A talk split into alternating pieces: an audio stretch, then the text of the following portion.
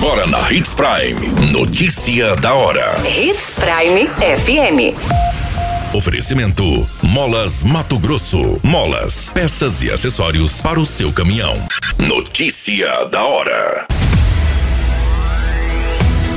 Prefeitos do Nortão vão a Brasília para discutir sobre a BR-163. Empresa de ônibus rodoviário que se envolveu em acidente trágico na BR-163 emite pronunciamento. Homem é preso acusado de estuprar a própria filha e sobrinhas no Nortão. Notícia da hora. O seu boletim informativo. Os prefeitos do Nortão de Mato Grosso, sendo Leandro Félix, de Nova Mutum, Miguel Vaz Ribeiro, de Lucas do Rio Verde, e Roberto Dorner, de Sinop, voaram até Brasília nesta quarta-feira, no dia 18 de maio, para discutir sobre o processo de administração de parte da rodovia federal BR-163. São aproximadamente 300 quilômetros de pista única e que possui altos índices de acidentes com vítimas fatais, envolvendo veículos pesados, por ser rota de escoamento de produção de Mato Grosso. O último aconteceu nessa semana no quilômetro 799, entre os municípios de Sinop e Sorriso, envolvendo um ônibus e uma carreta, que culminou na morte de oito pessoas. O trecho em debate está sobre concessão da Rota do Oeste há sete anos. Os prefeitos de diversos municípios se uniram na criação do Consórcio Intermunicipal de Desenvolvimento Econômico, Social e Ambiental, a fim de concluir a duplicação da via. A ideia é realizar uma fusão entre os municípios e os prefeitos em parceria com entidades organizadas, produtores rurais e iniciativa privada para dar andamento às obras da estrada. A agenda em Brasília nesta quarta-feira foi com o Ministério da Infraestrutura. Segundo as informações, uma reunião com o presidente Jair Bolsonaro já foi solicitada a fim de discutir a devolução da rodovia para a Rota do Oeste, bem como a abertura de uma nova solicitação para que as obras da duplicação da via sejam retomadas. Você muito bem informado. Notícia da hora.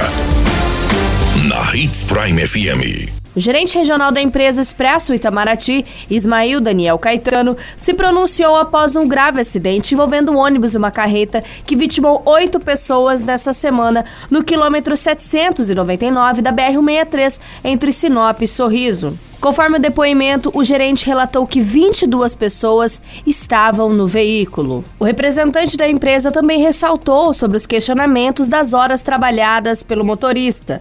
Segundo o pronunciamento, as horas não foram excedidas e que nesse trecho não há necessidade de dois motoristas pela empresa. No relato, Ismail também comentou que 11 pessoas foram liberadas da unidade de saúde.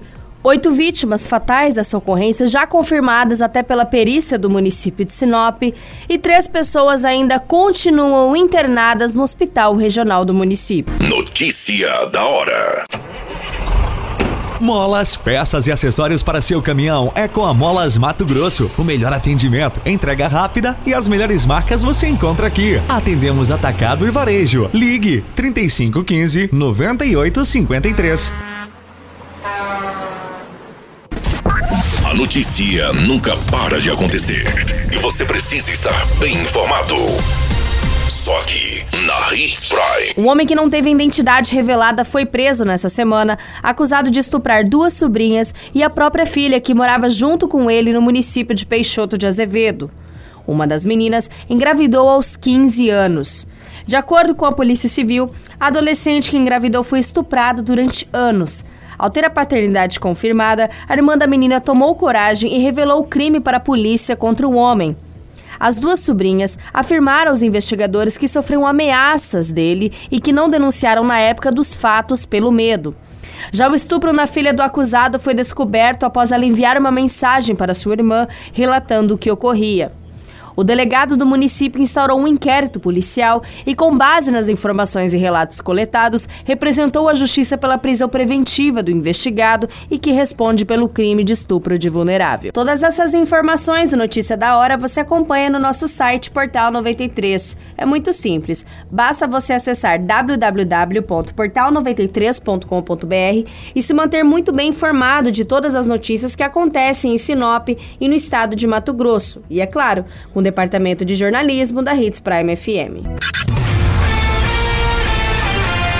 qualquer minuto, tudo pode mudar. Notícia da hora.